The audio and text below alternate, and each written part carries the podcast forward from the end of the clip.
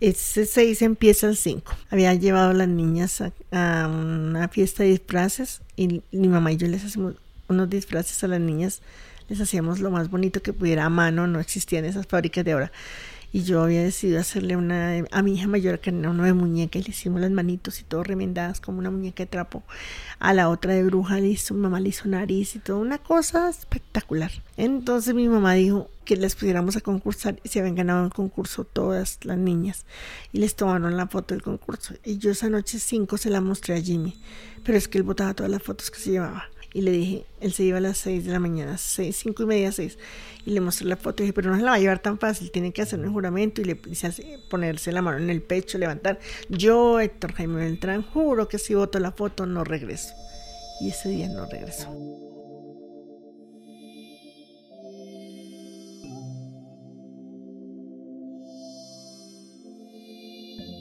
Bienvenidos a la segunda temporada de Mirlo un podcast sobre historias de personas que transforman su entorno a través del arte y de la cultura. Soy Manuela Ochoa. La historia de hoy se enmarca en uno de los episodios más oscuros de nuestro país, la toma del Palacio de Justicia. El 6 de noviembre de 1985, un comando del movimiento 19 de abril, más conocido como la guerrilla del M-19, se tomó el Palacio de Justicia en Bogotá, el símbolo del Poder Judicial en Colombia. El enfrentamiento entre el M-19 y el ejército duró 28 horas y tuvo más de 300 rehenes de por medio. No fue sino hasta 1999, 14 años después, que el palacio volvió a funcionar. Entre las víctimas de este suceso estaba Héctor Jaime Beltrán, o Jimmy, como le decían. Pilar Navarrete lo conoció por el teatro, y ha sido el teatro la forma de mantener viva su memoria. A mí me ha gustado toda la vida. Yo vengo de familia que tiene mucho, es muy histriónica. Entonces yo creo que viene de ahí. A mí me ha gustado mucho. Amo, amo el teatro, el arte, eh, actuación, cine, todo lo que tenga que ver con arte. Me parece lindo la escultura. Yo amo eso, pero no era que fuera mi profesión, sino que también la profesora nos había dicho que teníamos que hacer una obra y esa me pareció genial, pues por la rebeldía del, del chico este Mauricio en la obra. Cuando era una niña, Pilar asistía a reuniones de la Juventud Comunista. En el colegio hizo parte de Toque de Queda, una obra en la que tenía que interpretar a un sindicalista que se llamaba Mauricio. Me gustaba, mm, yo venía desde muy pequeña asistiendo a la JUCO, la Juventud Comunista, y me gustaba muchísimo el hecho que él hablara en, alguna de sus partes de, de algunas de las sindicalistas de la JCT, de la UTC, entonces yo decía, chéverísimo, el tipo es un duro en esto de los sindicales. Mauricio era, yo creo que era un rolo de cabotato que queda trata como de eso, de cuando las centrales obreras se, se pronuncian respecto a todas las cosas que están viviendo como en los años 60 y el acento costeño era el de Jimmy que era costeño, entonces Toque de Queda es una comedia en un acto escrita por Luis Enrique Osorio. La obra ocurre en un despacho judicial a medianoche en Bogotá, el 9 de abril de 1948, día del asesinato del candidato presidencial Jorge Eliezer Gaitán. A medida que avanza la obra, distintos personajes se presentan ante el juez porque fueron detenidos durante el toque de queda. Algunos son judicializados, varios protestan por falta de derechos, a otros los ponen a trabajar en el despacho. A Mauricio, el personaje que interpretaba a Pilar, lo ponen a barrer un salón de baile que al final de la obra se convierte en el lugar donde toman de rehén al juez. Y la obra gira en torno a unos civiles que se toman el poder en uno de los recintos judiciales de la ciudad. En uno de los ensayos, Pilar conoció a Héctor Jaime Beltrán, o Jimmy, como ella le dice y como le diremos en este episodio. Yo lo conocí a él como para marzo, él estaba en el ejército todavía. De Jimmy no me gustó nada, no me gustaban los costeños y Tal vez el cuerpo era atractivo, pero pues yo era muy chiquita, yo tenía 14 años y no tenía como ese pensamiento de está bueno, no me, me pareció llamativo los músculos. Entonces una amiga me dijo, Pili, mira que tú le gustas a Jim. Le dije, a mí no me gusta ese costeño. Dijo, ¿no se lo va a cuadrar? Le dije yo, yo me lo cuadraría solo por una cosa, por sacarle la piedra a la familia de Jimmy y a la hermana. Es que yo no le caía bien a la familia de él ni a su hermana, no me querían y me pareció súper interesante meter la cabeza por ahí. Pilar tenía 14 años cuando conoció a Jimmy, de 23 años. Él sabía que si quería tener una relación con Pilar, tendría que hablar con su padre. Yo me acuerdo mucho, yo vivía en Barrio Santa Isabel antes de vivir a Suacha. Y un día de un bazar en, en los apartamentos donde vivíamos, él se quedó hablando y tomando con papá. Yo estuve como hasta las 12 en la fiesta y nos vinimos a acostar con mamá por la mañana. Cuando estábamos desayunando, mi papá me dijo, oiga, mi hija, el hijo del señor Beltrán, el, el Jaime, que estaba en el ejército, me dijo que quería ser su novio. Mi mamá saltó de la cocina para el comedor, casi se muere. ¿Qué le pasa? La niña está muy chiquita, pero yo, que mi mamá no sabía que yo había tenido como seis novios más antes. Después de tres meses de estar saliendo, Pilar quedó embarazada de su primera hija, Karina. Yo creo que lo más bonito del mundo, mm, tener a mi hija fue maravilloso. Y luego, bueno, la crianza, las cosas terribles que vienen, todas las experiencias de, de mi cuerpo, cómo cambia de tener un cuerpo delgadito, talla 6, a pasar a talla como 20, gorda, placa, tenía dos papayas que a toda hora le chorreaba leche, no, eso era una cosa loquísima, pero bueno, él apoyó en parte mucho ese proceso. Pilar quería ser publicista, pero tuvo que aplazar sus estudios cuando nació su segunda hija, Stephanie, y nuevamente cuando nació Dayana, y otra vez cuando nació Evelyn. Con tres hijas pequeñas, estudiar parecía un sueño irrealizable, y el tema de la plata se volvió un problema. No, la crianza, la crianza de mis hijas me, absorbió totalmente. Eh, lo único que hacíamos era a veces un fin de semana ir al teatro con, con Jimmy. Yo siempre creo que es lo que me ha alimentado la vida, haber ido a teatro siempre. Yo estaba embarazada de la última niña y él se quedó sin empleo. Y mi prima, una, prima que tengo, me dijo, mi novio se llama Joaquín Meneses, me llamó un día. Y a él le dieron la cafetería del Palacio de Justicia para que tenga por concesión unos días. ¿Quieres que Jimmy trabaje ahí?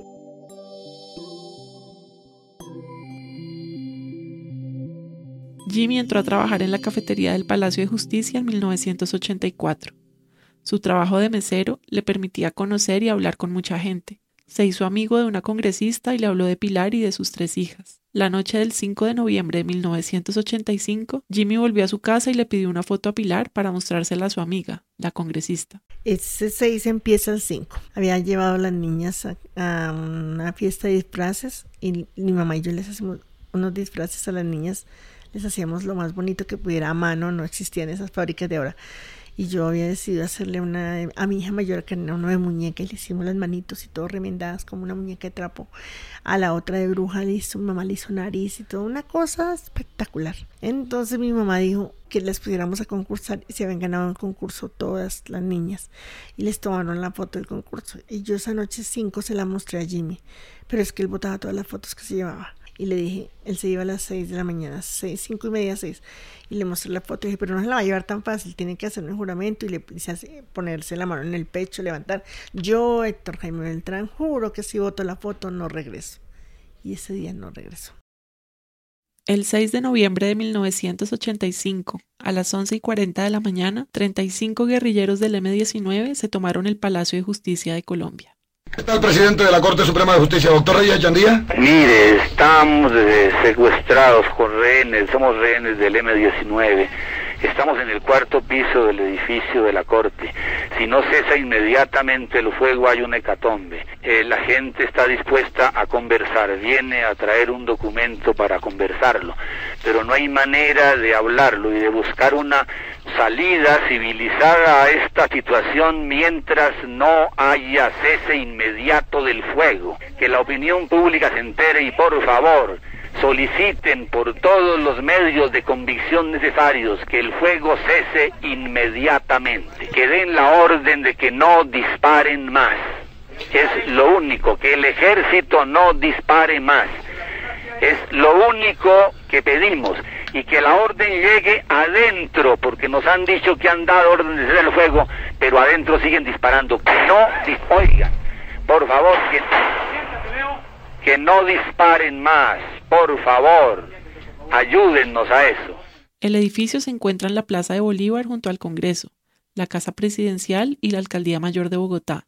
Fueron 28 horas de disparos, explosiones y un gran incendio que dejaron alrededor de 100 muertos, entre civiles, guerrilleros y militares. el palacio quedó destruido. Un año antes, el presidente de la República de Colombia, Belisario Betancourt, había firmado los acuerdos de Corinto con el M-19. En estos acuerdos, las partes se comprometían a un cese bilateral del fuego y a buscar una solución política. En 1985, a pesar de una supuesta tregua, la guerra estaba más activa que nunca.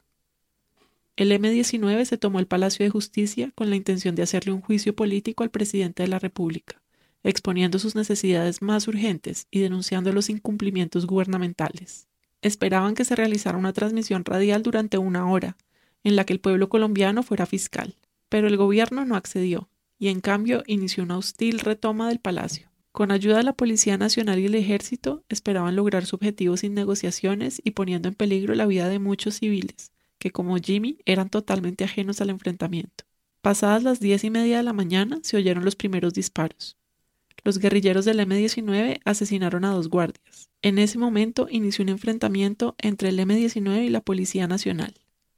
Llegó el ejército con más armas y tanquetas y los enfrentamientos se intensificaron. Al cabo de unas horas, este edificio, sede de las altas cortes de Colombia, estaba en llamas. Yo no lo podía creer. Nos sentamos a escuchar radio, a ver televisión, que todavía se estaban pasando transmisiones, pero yo estaba muy segura que no le iba a pasar nada. Yo dije, a él no le pasa nada. A él no le pasa nada. Mi, mi, idea siempre fue, Jimmy no es magistrado, ni es abogado, ni es nadie importante, y mucho menos guerrillero. Entonces se lo dejan salir, no le pasa nada. Cuando fui por la tarde por la niña me encontré con mi suegra ya. Me dijo, muchacha, ¿tú qué piensas hacer? Le dije, señora Clara, yo voy a esperar. Yo no puedo hacer nada. Era muy aterrador, es muy angustiante escuchar por radio o ver por televisión lo, lo que está pasando cuando tienes a alguien que quieres mucho. El periodista Yamita Matt, en ese entonces director de Caracol Radio, contaba en vivo y en directo cada uno de los sucesos de la toma.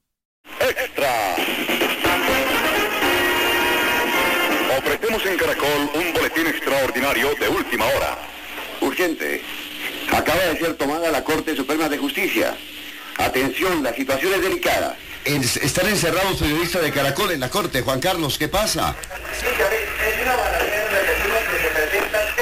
instalaciones de la Corte Suprema de Justicia en el Palacio de Justicia en la Plaza de Bolívar.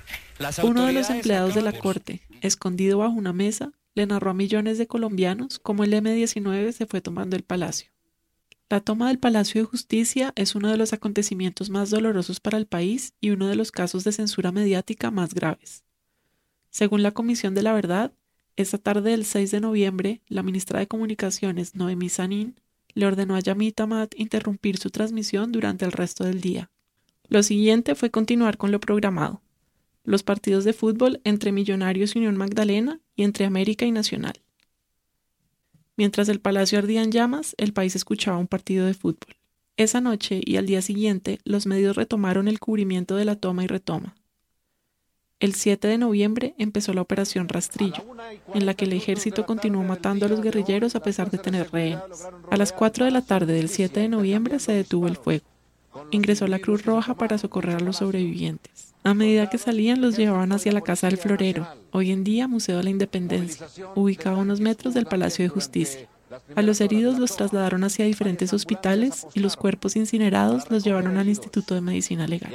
Cuando pasa la, la toma y retoma, mi cuñado nos llama y nos dice, yo ya entré a la cafetería del Palacio de Justicia, ahí no pasó nada, están los vasos de jugo, las, la comida servida, todo está intacto. Se llevaron las ollas de presión, se llevaron eh, los aparatos electrodomésticos que eran valiosos de esa tiempo, el dinero de la caja, pero no hay nada, ni hay disparos, ni hay incendio, ahí no pasó nada. Mi hermano no se murió acá.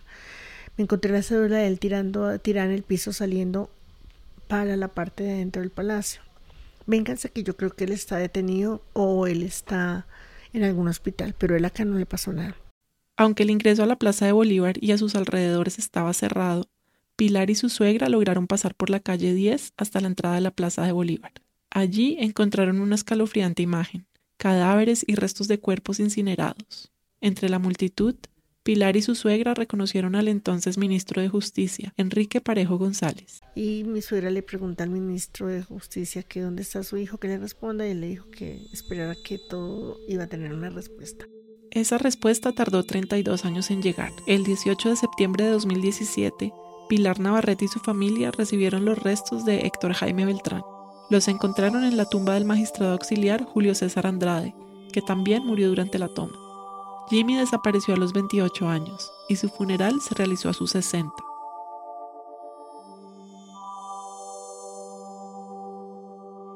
Cuando los rehenes llegaban a la casa del florero, ingresaban a la sección de inteligencia militar. Los magistrados ingresaban rápidamente a la lista de personas recuperadas del Palacio de Justicia, pero en el caso de visitantes ocasionales, o por ejemplo de los empleados de la cafetería como Jimmy, la labor de identificarlos se convirtió en unos brutales interrogatorios.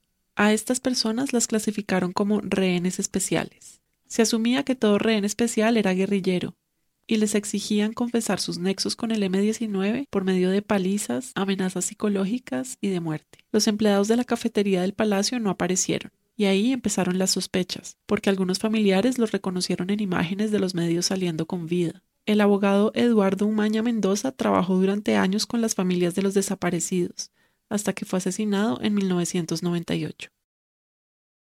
La búsqueda de, de Jimmy en 32 años tuvo muchas cosas, muchos obstáculos. El asesinato de nuestro abogado Eduardo Maña, que creo que es una de las cosas que más me ha dolido en mi vida, y no solo a mí, a todos los familiares y a todas las personas que eh, tuvieron el, placer y la alegría de tener a Eduardo Maña como abogado en, en los casos, haber mantenido como esta seguridad de que sí había desaparecido, que sí había qué cosas que contar y los obstáculos creo que son mínimos comparado con todo lo que hemos descubierto. El ejército y la policía declararon que no habían detenido a nadie, que los sobrevivientes estaban con sus familias y el resto había muerto.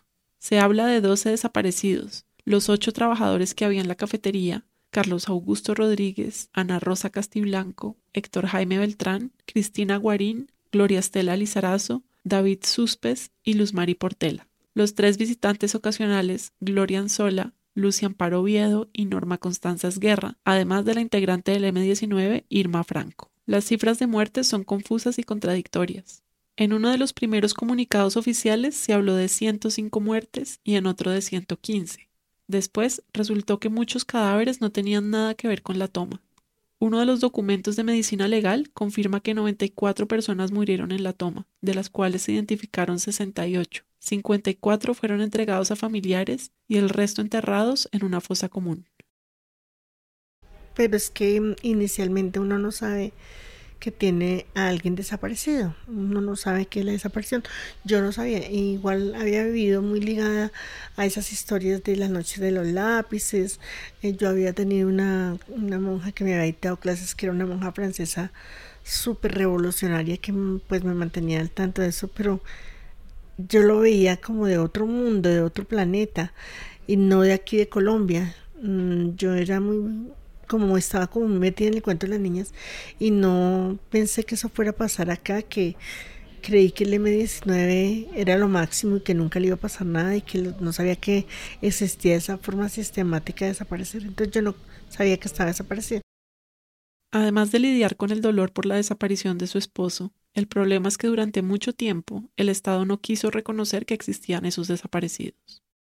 En todo este proceso de búsqueda de mi esposo y de estar con otras organizaciones y este conflicto armado que ha llevado a tantas cosas tan duras, nos venimos dando cuenta y yo, Pilar, me vengo dando cuenta que el teatro es una manera maravillosa de contar la historia. Y cuando uno ve como los ojos tan cerrados de muchas personas, de muchos estratos, de muchos lugares, que el teatro les gusta, esa es la manera de llegarle. No solo por esta obra, sino porque he visto muchísimas cosas que han pasado respecto a eso y veo la respuesta de la gente y creo que es el arte la manera más fácil de llegarle a la gente. La obra de teatro El Palacio Arde parte de una ficción. Jimmy y Ana Rosa Castiblanco, dos de los desaparecidos de la toma del Palacio de Justicia, regresan vivos a su casa para encontrarse con sus familiares. Pilar protagoniza esta historia junto a Inés Castiblanco, hermana de Ana Rosa, otra de las desaparecidas de la cafetería del palacio. La obra parte de los testimonios de Pilar e Inés, pero a pesar de la profunda tristeza de las dos mujeres, ellas también se divierten y hacen chistes. El público ríe con ellas. Yo les cuento que siempre quise, toda la vida quise hacer un stand-up comedy.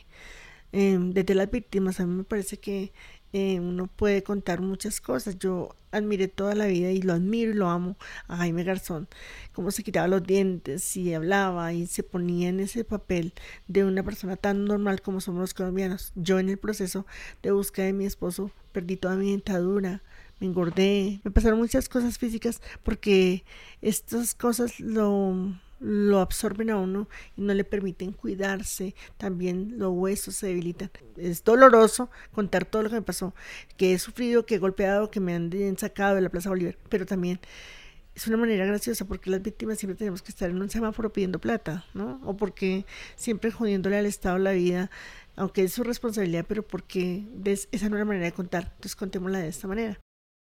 En la obra los protagonistas utilizan objetos simbólicos para contar su historia. Pilar escogió un esqueleto para representar a Jimmy y recrear el momento en que lo conoció. Es cómico verme bailar o hablar con un esqueleto, contar cosas que me han pasado en, mi vida y también como poner a la gente, porque toda la realidad que somos personas normales, que a ti te pasó, a mí me pasó y a ustedes les puede pasar. Pilar baila con el esqueleto y le cuenta lo que ha hecho desde que él murió. Le habla con humor, como si fuera un viejo amigo que no ve hace muchos años. Cuando apareció Jimmy, cuando me lo entregaron, cuando lo vi la primera vez que yo no creí que fuera él y cuando me entregan le ponen un diente que digo que esto no tenía un diente que se lo ponen la mandíbula me sonrió era mi Jimmy. Cuando me lo entregan y cuando yo tengo la oportunidad de mirarlo entonces le digo todo lo que yo hago lo hago por ti. Él tal vez mm, o nuestro amor nuestra locura nuestra falta de pensar me preturó la vida muy joven, de 14 años, me quitó la oportunidad de estudiar, de vivir, de viajar, pero con su desaparición y con su pérdida, él me llevó a cumplir todas las cosas que yo no pude haber cumplido. Hay una canción que él me dedicó porque mm, era, pues, era corroncho, ¿para qué? Eh, y romántico, entonces me dedicó una canción que se llama Eres tú del grupo Mocedades que también es de la época y siempre la recuerdo además porque con el tiempo y con la desaparición de él se fue haciendo como muy evidente que muchas de las palabras que tienen esa canción las letras que hay ahí era como si él me las fuera a decir siempre toda la vida. Eres tú como el agua de mi puente eres tú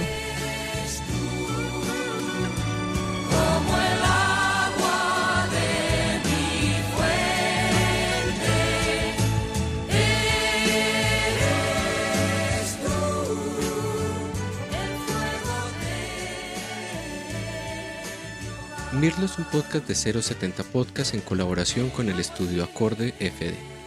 Si quieren escribirnos sobre este u otros episodios, pueden hacerlo al correo mirlopodcast.gmail.com. Repito, mirlopodcast.gmail.com. También pueden encontrar nuestras redes en Twitter, Instagram y Facebook buscando Mirlo Podcast. Este podcast es dirigido y narrado por Manuel Ochoa. El guion fue escrito por Sebastián Payán y Julia Roldán. También hace parte de Mirlo Podcast Laura Cerón y Juliana Matallán. La producción sonora fue hecha por Camila González y la dirección general es de Sebastián Payán. Pueden suscribirse al canal de Mirlo Podcast disponible en iTunes Podcast, SoundCloud, Spotify, Spreaker y Google Podcast. También pueden encontrarnos en las páginas de la revista 070 y Acorde FD. Muchas gracias.